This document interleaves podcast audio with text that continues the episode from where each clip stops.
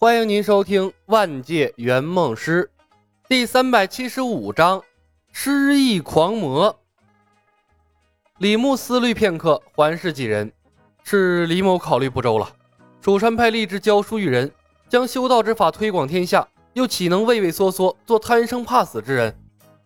他深吸一口气，挺起了胸膛，抱拳道：“还请三位道友留下，作为仙学院教授一职。李某发誓，必当护道友周全。”谢道友，台阶给了。焚香谷的人哪儿还敢再犹豫啊？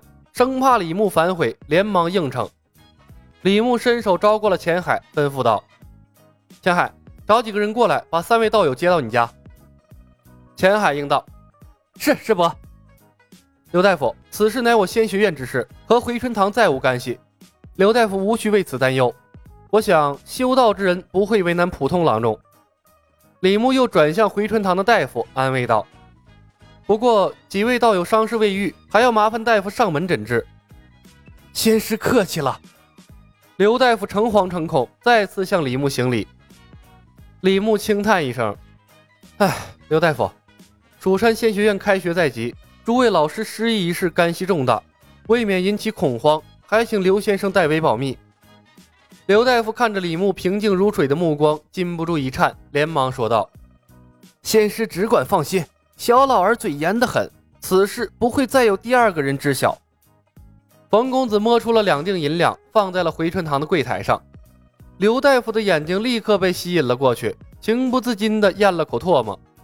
李牧微微一笑，抱拳道：“多谢刘大夫。”离开回春堂，几人乘马车回到前府。安顿好了新来的三个老师，李牧召集仙学院众骨干，简单说明了情况，询问大家对于这件事的看法。看到李牧如此郑重其事，让叶鹏对自己的判断越发的怀疑了。难道失忆真的跟圆梦师没关系吗？众人各抒己见，大多数人的意见一致：失忆事件的确是有人在针对蜀山派，毕竟蜀山派这些时日折腾出的动静太大了。而且打破了以往修仙的传统，让人记恨再正常不过了。但为何只伤人不杀人，却又说不出个所以然来？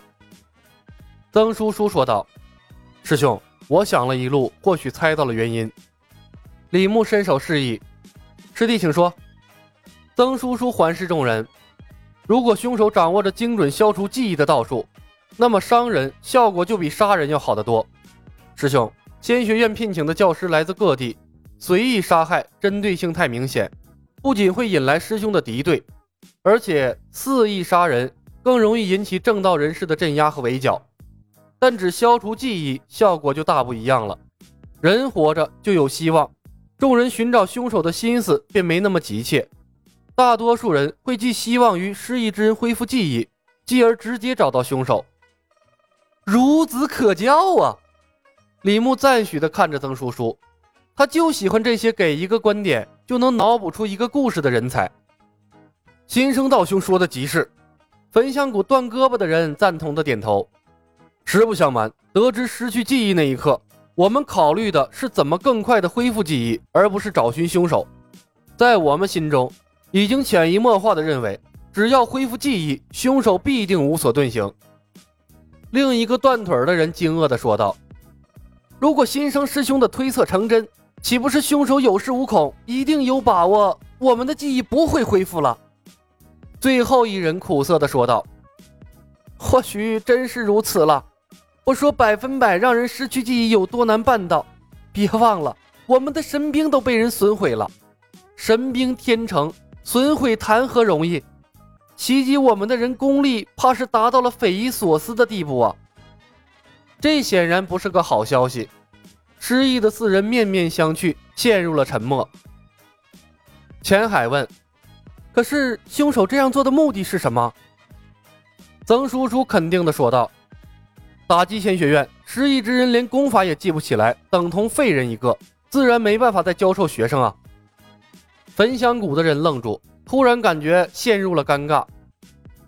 吴子友问：“师傅，说句大不敬的话。”既然凶手要针对仙学院，为什么不直接针对蜀山派的师伯出手，把师伯打失忆，岂不是一了百了？叶鹏猛地一震，所有的怀疑一扫而空，就是李小白干的。李牧讪笑，可能是我一直和大多数人在一起，他找不到出手的机会吧。也有可能是凶手在暗中戏耍我们，也说不定。江湖之大，总有些性格怪异、游戏人间的存在。冯公子负责把水搅浑。师兄，会不会以前也有这样的事件，我们没有发现呢？李牧摇头，这就无从得知了。又是一阵沉默。李牧振奋精神说道：“诸位，此事影响极坏，蜀山仙学院开学在即。”诸多师长失忆一事一定要保密，不能泄露出去。无论多大的困难，仙学院一定要建起来。弟子明白。钱海等人站起身来，齐声道：“他们为蜀山仙学院投入了大量的精力和金钱，还指着收回成本、习得仙术呢。最不想功亏一篑的就是他们了。”李牧看向焚香谷的三人，说道：“也请三位道友万勿泄露此事。”嗨，道友多虑了。断胳膊的人苦笑一声，摇头道：“被人打到失忆，本就不是什么光彩之事，我们不会蠢到大肆宣扬的。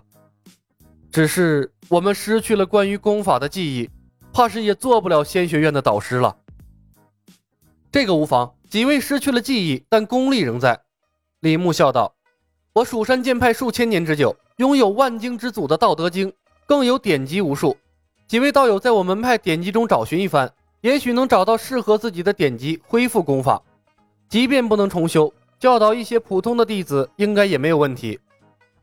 焚香谷三人愕然一愣，齐齐站了起来，向李牧行礼，那感激之情溢于言表。多谢道兄。李牧笑笑，几位道友客气了。钱海，稍后你带几位师叔去藏经阁挑选秘籍。是师伯。钱海起身应道：“吴子友、刘天芳。”李牧再次点名：“学院开学在即，会有老师陆续到来。失忆狂魔如果针对我蜀山派，恐怕还要对他们下手。你们两个带些人在河阳城周边巡逻，如遇失忆之人，悄悄把他们带回仙学院，不要让他们闹出了乱子。我和师妹也会抽时间在周围巡视。”是师伯。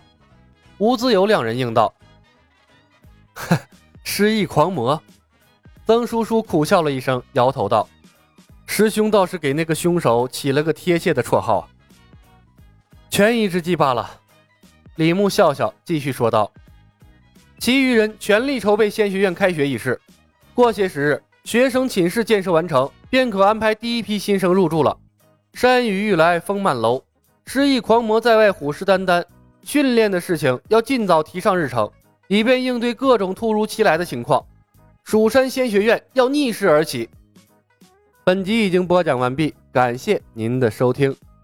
喜欢的朋友们点点关注，点点订阅呗，谢谢了。